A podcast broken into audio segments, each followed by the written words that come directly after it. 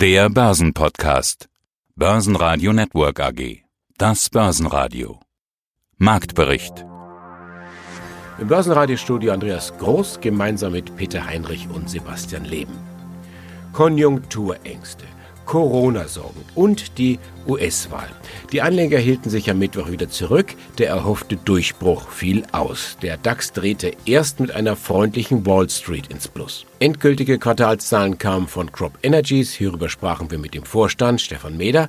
Außerdem im Programm der Chefvolkswirt der Degussa, Thorsten Polleit, Wikifolio-Trader Benedikt Höchsmann alias Skyscraper und wie immer am Mittwoch der globale Anlagestratege Heiko Thieme und seine Anlageempfehlungen exklusiv für den Heiko Thieme Club.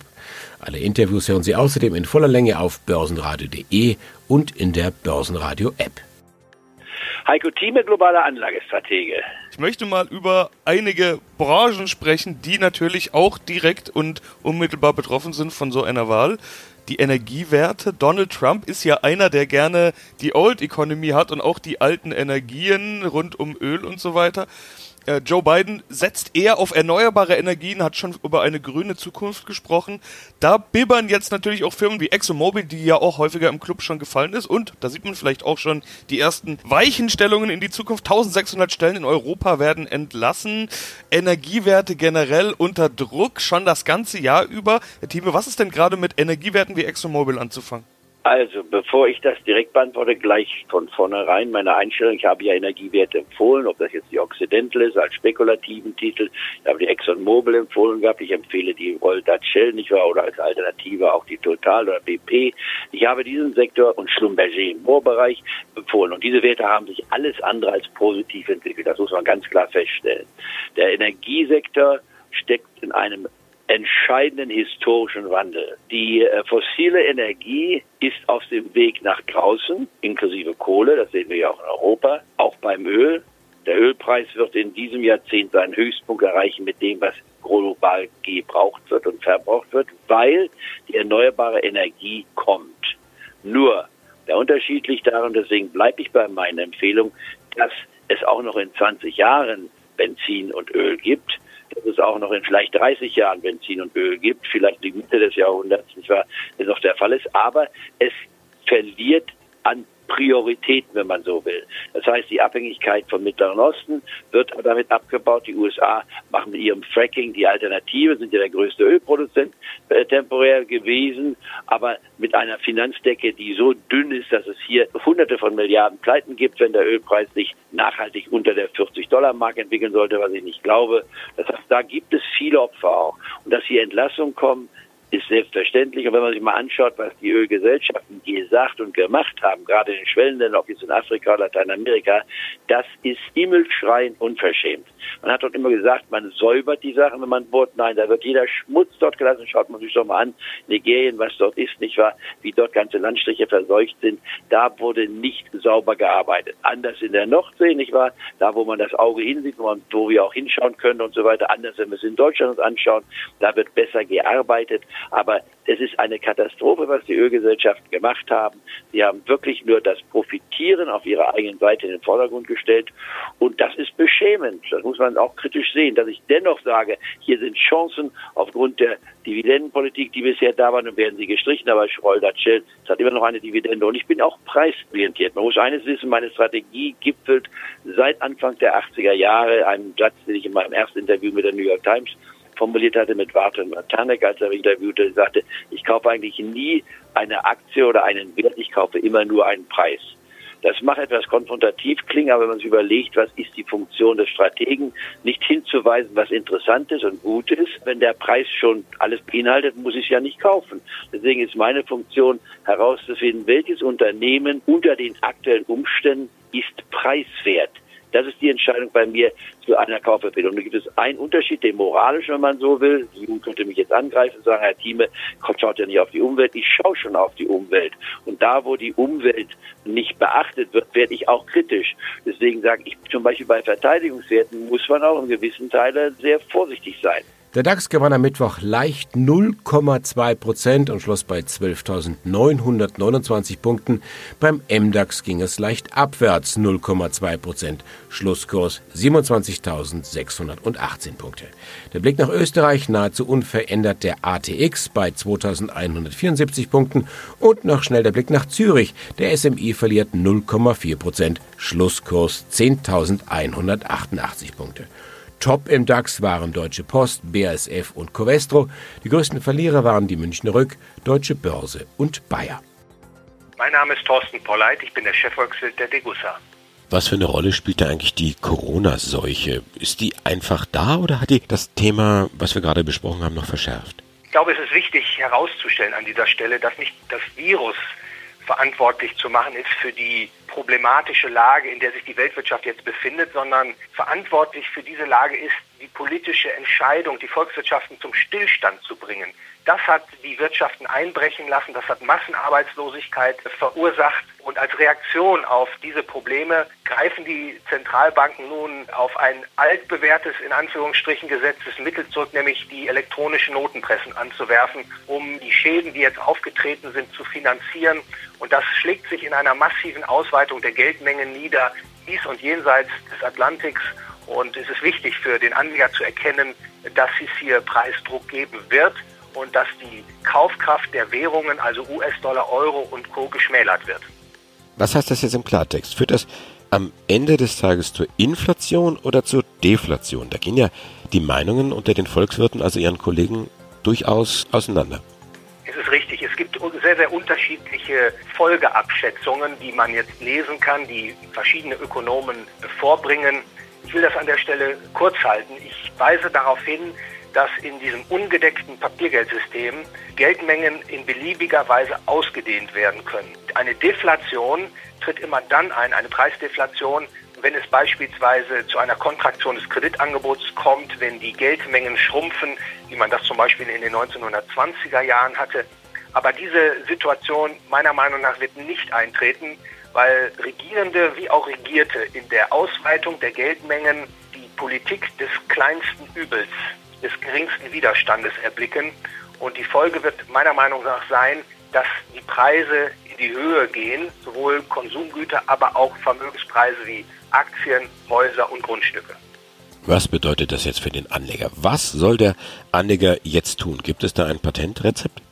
Zunächst einmal sich vergegenwärtigen, dass eben diese ungedeckten Währungen kein Wertspeicher darstellen. Ich glaube, das ist eine ganz wichtige Einsicht und an der Stelle sei darauf hingewiesen, dass beispielsweise die Deutschen etwa 3,7 Billionen an Termin- und Spareinlagen auf der Bank liegen haben, die keine Zinsen mehr erzielen und durch die laufende Teuerung entwertet werden. Das ist also ratsam, beispielsweise diese Termin- und Spareinlagen in Gold und Silber umzuschichten. Das ist einfach machbar und darstellbar für jeden privaten Anleger. Und dann glaube ich auch, es ist wichtig, weiterhin im Aktienmarkt investiert zu bleiben, weil diese wachsende Liquidität meiner Meinung nach die Aktienkurse auf absehbare Zeit weiter in die Höhe drücken wird. Und die Positionierung mit Aktien und Gold, das ist, glaube ich, eine einfache und gut zu handhabende Portfoliostruktur, mit der man die Folgen dieser Geldmengenausweitung weltweit vermutlich relativ gut bestehen kann. Ja, und die Gretchenfrage, was bedeutet das am Ende des Tages für den Goldpreis? Wo geht der hin? Meiner Meinung nach wird der Goldpreis weiter steigen. Einer der besten Indikatoren dafür ist die wachsende Geldmenge weltweit. Das war in der Vergangenheit immer zu beobachten. Wenn die Geldmenge stark wächst, dann schlägt sich das auch in einem höheren Goldpreis nieder. Und ich wäre nicht verwundert, wenn Mitte des kommenden Jahres der Goldpreis bei mehr als zweieinhalbtausend Dollar pro Feinunze steht. Schönen guten Tag, mein Name ist Stefan Meder, ich bin CEO und CFO von Crop Energies AG in Mannheim. Manche Unternehmen profitieren von der Corona-Krise, andere dagegen leiden und bei Ihnen, bei Crop Energies, trifft irgendwie beides zu, habe ich das Gefühl. Wegen des Lockdown waren die Menschen weniger Auto gefahren, brauchten also weniger Sprit und damit weniger Bioethanol. Dagegen ist auf der anderen Seite der Bedarf an Desinfektionsmitteln sprunghaft gestiegen und die Folge, wir schauen uns jetzt das erste Halbjahr 2021 bzw. das zweite Quartal an, die Folge der Umsatz sinkt zwar, das Ergebnis aber steigt das zweite Quartal sogar auf Rekordniveau. Und sie bestätigen damit die vorläufigen Zahlen, die gab es ja schon Mitte September. Also offensichtlich haben sich diese beiden Effekte ausgeglichen. Kann man das so sagen? Sie haben vollkommen recht. Corona betrifft uns zumindest auf, auf zwei Wegen, ja, äh, positiv und negativ. Im ersten Quartal waren wir stark negativ betroffen aufgrund der Lockdowns ab März. Ja, man muss wissen, bei Crop Energy ist unser Geschäftsjahr, wir, gehören zur Südzuckergruppe, der ganzen Südzuckergruppe ist Geschäftsjahresbeginn der 1. März. Das heißt, unser erstes Quartal war ein volles Corona-Quartal. Die Pandemie wurde ja am 16. März ausgerufen und das war schon ein sehr, sehr schweres erstes Quartal. Die Mineralölnachfrage ging zurück in Folge der Lockdowns, dementsprechend auch die Ethanolnachfrage. Die Preise waren, sind runtergegangen. Das war sehr schwierig. Das war auch sehr schwierig. Wir waren auch negativ betroffen durch die Instandhaltungsmaßnahmen. Teams konnten nicht kommen. Man musste die Abstandsregeln einhalten. Man musste alles neu organisieren. Also das erste Quartal war sehr schwierig und von Corona negativ beeinflusst. Andererseits haben wir natürlich, wie Sie auch schon sagten, eine höhere Nachfrage nach Ethanol für Desinfektionsmittel gehabt. Da haben wir uns darauf eingestellt und noch mehr Ethanol auch zur Verfügung gestellt für sowohl Flächen als auch Handdesinfektion. Und das war ist ein Bereich, der uns unterstützt hat. So war das erste Quartal. Jetzt im zweiten Quartal, das ist wesentlich besser gelaufen, als wir erwartet haben, weil in der Corona-Perspektive hatten wir zunächst auch ein sehr schwieriges Jahr erwartet. Das kann auch noch schwierig werden. Wir wissen ja noch nicht, wie die Corona-Pandemie weitergeht, wobei unser Base Case zurzeit ist, dass es nicht zu einem zweiten Lockdown gibt. Aber kommen wir vielleicht zunächst zurück aufs zweite Quartal. Wir haben in den Sommermonaten eine sehr starke Nachfrage gesehen nach Ethanol. Das lag daran, dass viele Leute, die dann, nachdem die Mobilitätsbeschränkungen aufgehoben worden sind, unterwegs sein wollten oder mussten und die Leute haben in der Regel das Auto genommen. Also viel weniger Leute sind geflogen, den Zug oder den Bus genommen. Das heißt, wer unterwegs sein wollte oder musste, hat das Auto genommen und so haben wir über die Sommermonate eine sehr, sehr starke Nachfrage nach Ethanol gesehen, was uns dann zu diesem sehr guten zweiten Quartal auch äh, getragen hat. Das eine ist ja immer das Thema Umsatz, Absatzmenge und das andere ist auch das Ergebnis. Und ich hatte es ja eingangs gesagt, zweites Quartal, das trägt den Beinamen Rekordquartal. Hintergrund waren ja auch die im Vergleich zum Vorjahr deutlich erhöhten Erlöse für erneuerbares Ethanol. Was heißt das im Klartext? Haben Sie die Preise angehoben? Die produzierte Menge, die ging ja leicht zurück. Das ist richtig. Bei der Produktion sind wir leicht rückläufig. Wir haben im zweiten Quartal isoliert, also das ist die Periode Juni, Juli, August haben wir 255.000 Kubikmeter hergestellt. Das waren 6 Prozent weniger als im Vorjahresquartal. Aber dank der hohen Preise für Ethanol konnten wir einen guten Umsatz von 228 Millionen Euro erzielen. Aber der war auch 7 Prozent unterm Vorjahr, weil wir auch geringere Handelsmengen hatten.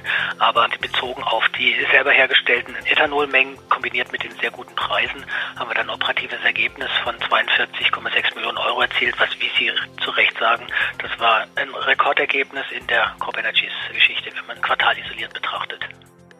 Servus, mein Name ist Benedikt Höchstmann. Ich bin unter dem Namen Skyscraper auf der Plattform wikifolio.com vertreten und verwalte dort seit Mitte 2015 jetzt mittlerweile das Wikifolio Skyscraper Investment. Ja, das ist richtig gut unterwegs. Durchschnittliche Performance 26 Prozent. Das heißt seit Auflage knapp 200 50 Prozent. Der Fokus, wenn ich so richtig verstanden habe, ist zweigeteilt. Das Portfolio besteht hauptsächlich aus europäischen und amerikanischen Aktieninvestment, also zum einen unterbewertete Nebenwerte und zum anderen auch ja ordentliche Blue Chips, die seit Jahren stark gewachsen sind. Also gut diversifiziert und so das Risiko breit gestreut. Was bist denn du für ein Typ? Bist du so ein aktiver Trader oder sitzt du auch gern mal was aus?